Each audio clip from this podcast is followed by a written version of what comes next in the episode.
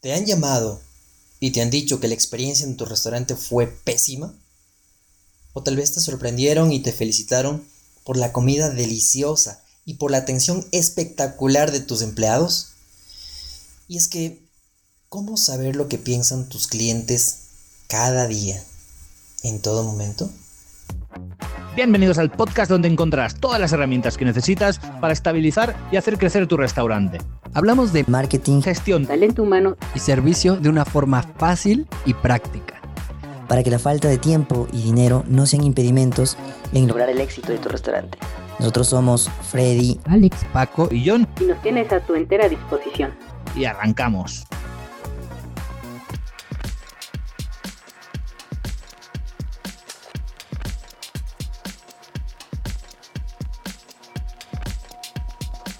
Y ya estamos en jueves de servicio.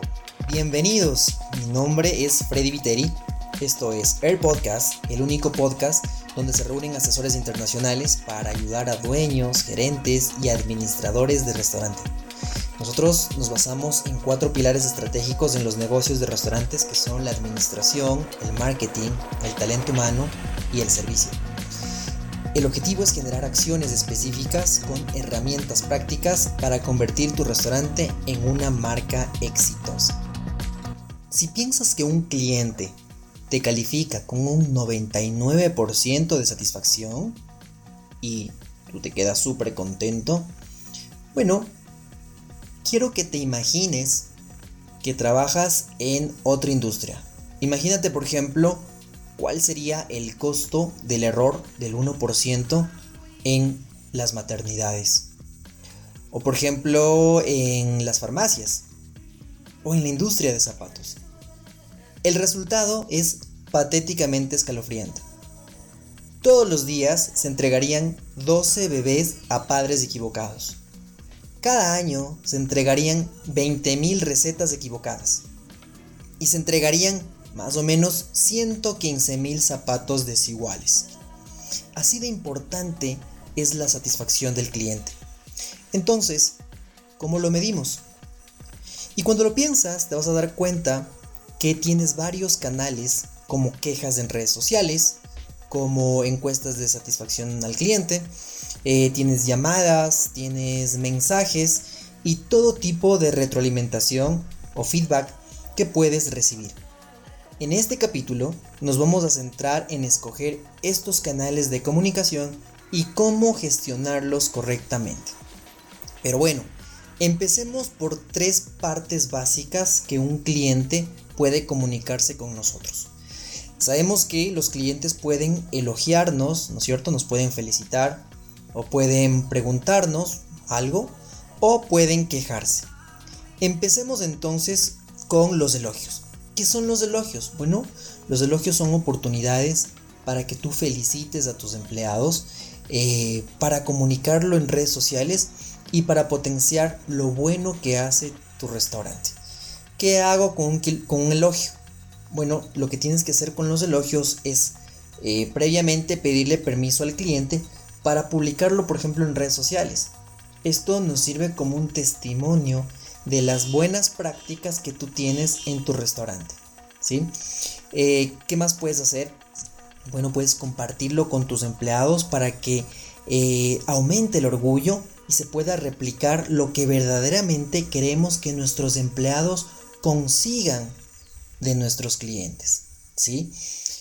Em, luego tenemos las preguntas. Las preguntas son una oportunidad para vender ciertas cosas. Por ejemplo, si es que te preguntan algo sobre con qué ingredientes se hace tal plato, entonces es una oportunidad para vender la calidad, para que tú expliques que estos ingredientes son especiales, son específicos para estas recetas y entonces eh, pueda considerarse un plato mucho, mucho mejor de lo que el cliente esperaba o pensaba.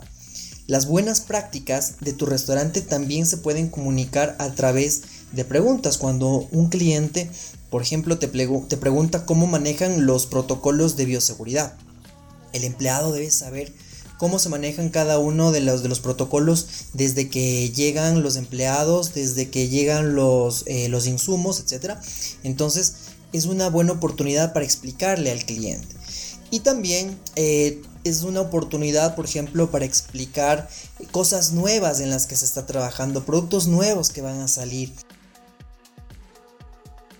¿Cómo puedes estar preparado para las preguntas que te van a hacer los clientes? ¿Ok? Primero, asegúrate que tus clientes conozcan todo lo que vendes, que conozcan muy bien los precios, que conozcan todos los productos y todos los ingredientes que tienen. Si tienen características especiales, por ejemplo, si es que tú tienes algún plato que es libre de gluten, si es que de pronto es sin azúcar, con qué tipo de endulzante trabajan, cuáles son los productos que son de pronto totalmente orgánicos, si es que existen algún tipo de salsas especiales. Pero todo esto siempre tomando en cuenta que hay ciertas cosas que no se deben y no se pueden comunicar a los clientes. Por ejemplo, ciertas salsas secretas, ciertas recetas, ¿cierto? Eso no podemos comunicar, no debemos comunicar. Em, hay que preparar a los empleados para que ellos sepan y para que puedan manejar un protocolo de quejas y también de casos especiales. Por ejemplo, cuando un cliente dice que ha encontrado algún elemento peligroso en su comida. Hay que entrenar a los empleados para una correcta sugerencia de productos. Es decir, que asesoren muy bien a los clientes cuando les preguntan sobre cuál es el producto que más se vende, sobre cuál es el plato que es más rico, eh, más delicioso o cuál es, por ejemplo, la sugerencia del día. De esta forma, una pregunta va a ser una verdadera oportunidad para poder vender. Como tercer punto tenemos las quejas y definitivamente las quejas son un regalo. Recuerda que no todos los clientes se quejan, simplemente no nos lo dicen a nosotros y van y les cuentan a otras personas. Lo que se traduce en menos transacciones y menos ventas. Por lo tanto, cuando tenemos un cliente que se queja, eso es un regalo y que necesita un proceso para poder superar las expectativas de, eh, en este caso, de cliente que se está quejando. Se necesita tener empleados entrenados para ser empáticos, para que sientan lo que en ese momento el cliente está sintiendo. Para que eh, también se necesitan que sean controlados, porque ellos no pueden actuar de la misma forma enojada que está el cliente. Y también que aprendan y que sigan el protocolo de quejas que se tiene que haber implementado en tu restaurante.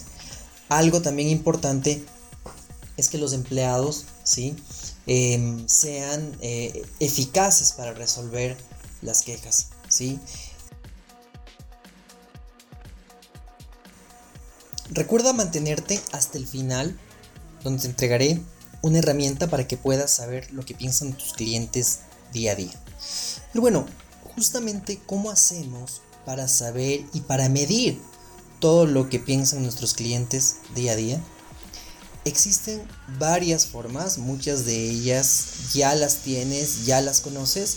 Vamos a hacer énfasis en cada una de ellas para que las puedas gestionar. Y es que hay que tener siempre presente que feedback es feedback. Esto quiere decir que no debes subvalorar o menospreciar ninguna queja y tampoco ningún comentario de tus clientes.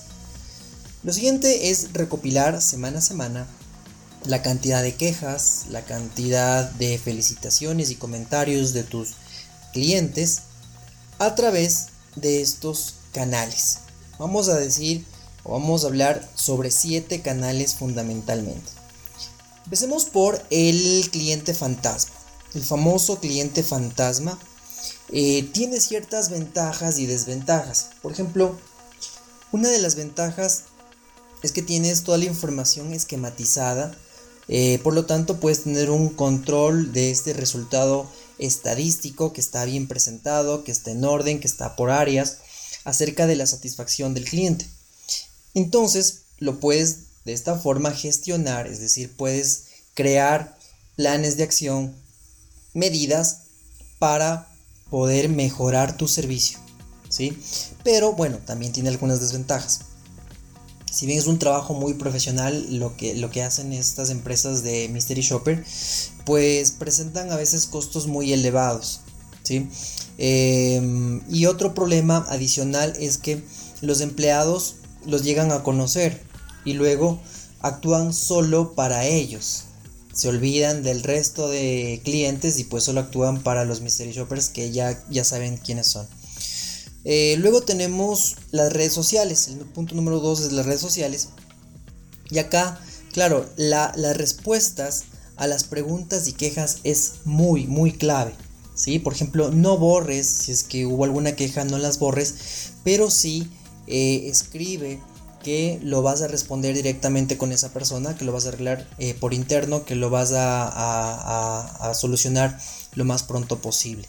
Recuerda que tu reputación acá está expuesta, así que prepara siempre un esquema general cuando se cuando se cuando existan ese tipo de quejas. Normalmente ya cuando tienes experiencia en estas quejas ya sabes luego de que se solucione el problema, ya sabes cómo solucionarlo. Entonces la siguiente queja ya es más fácil tener un mismo esquema de lo que, de lo que vas a decir, de lo que vas a comunicar. Eh, como tercer punto tenemos las llamadas.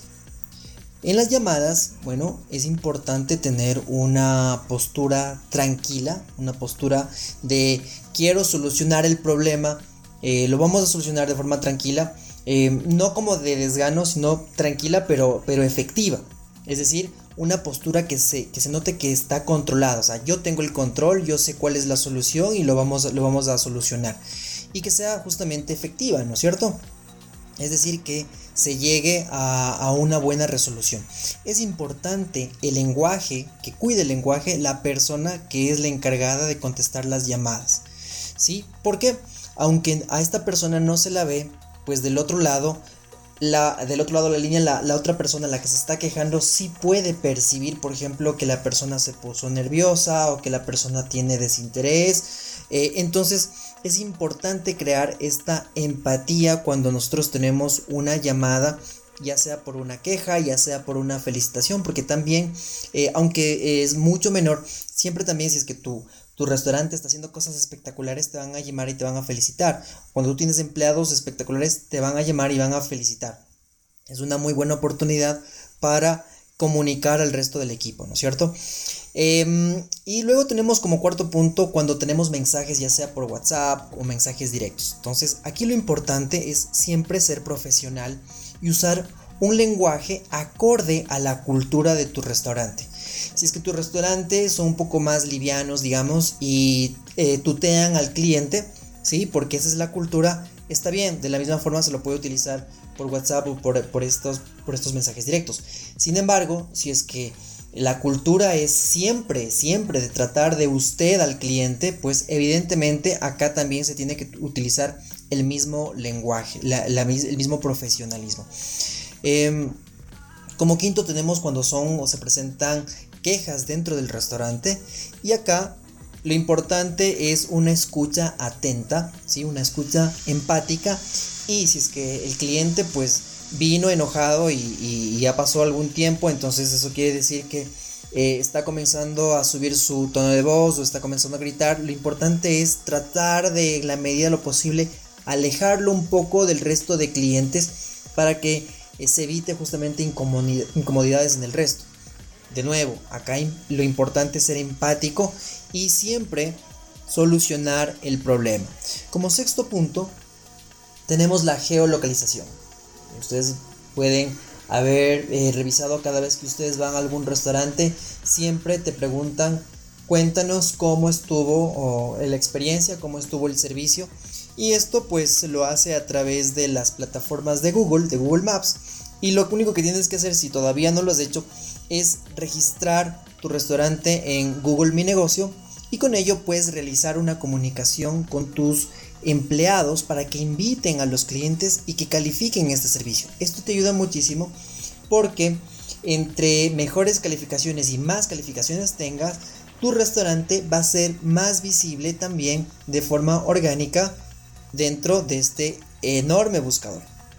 Ahora, como punto número 7, y quiero hacerle bastante énfasis, es crear una encuesta de calidad del servicio tu propia encuesta con tus propias, em, con tus propios eh, áreas, con tus propias preguntas que tú quieras hacerla. No es nada difícil. Si es que tú cuentas con algunos restaurantes, pues ya existen plataformas muy especializadas que te pueden ayudar. O si es que recién estás empezando y eres eh, un emprendedor, pues eh, es súper sencillo crear este tipo de, herramientas.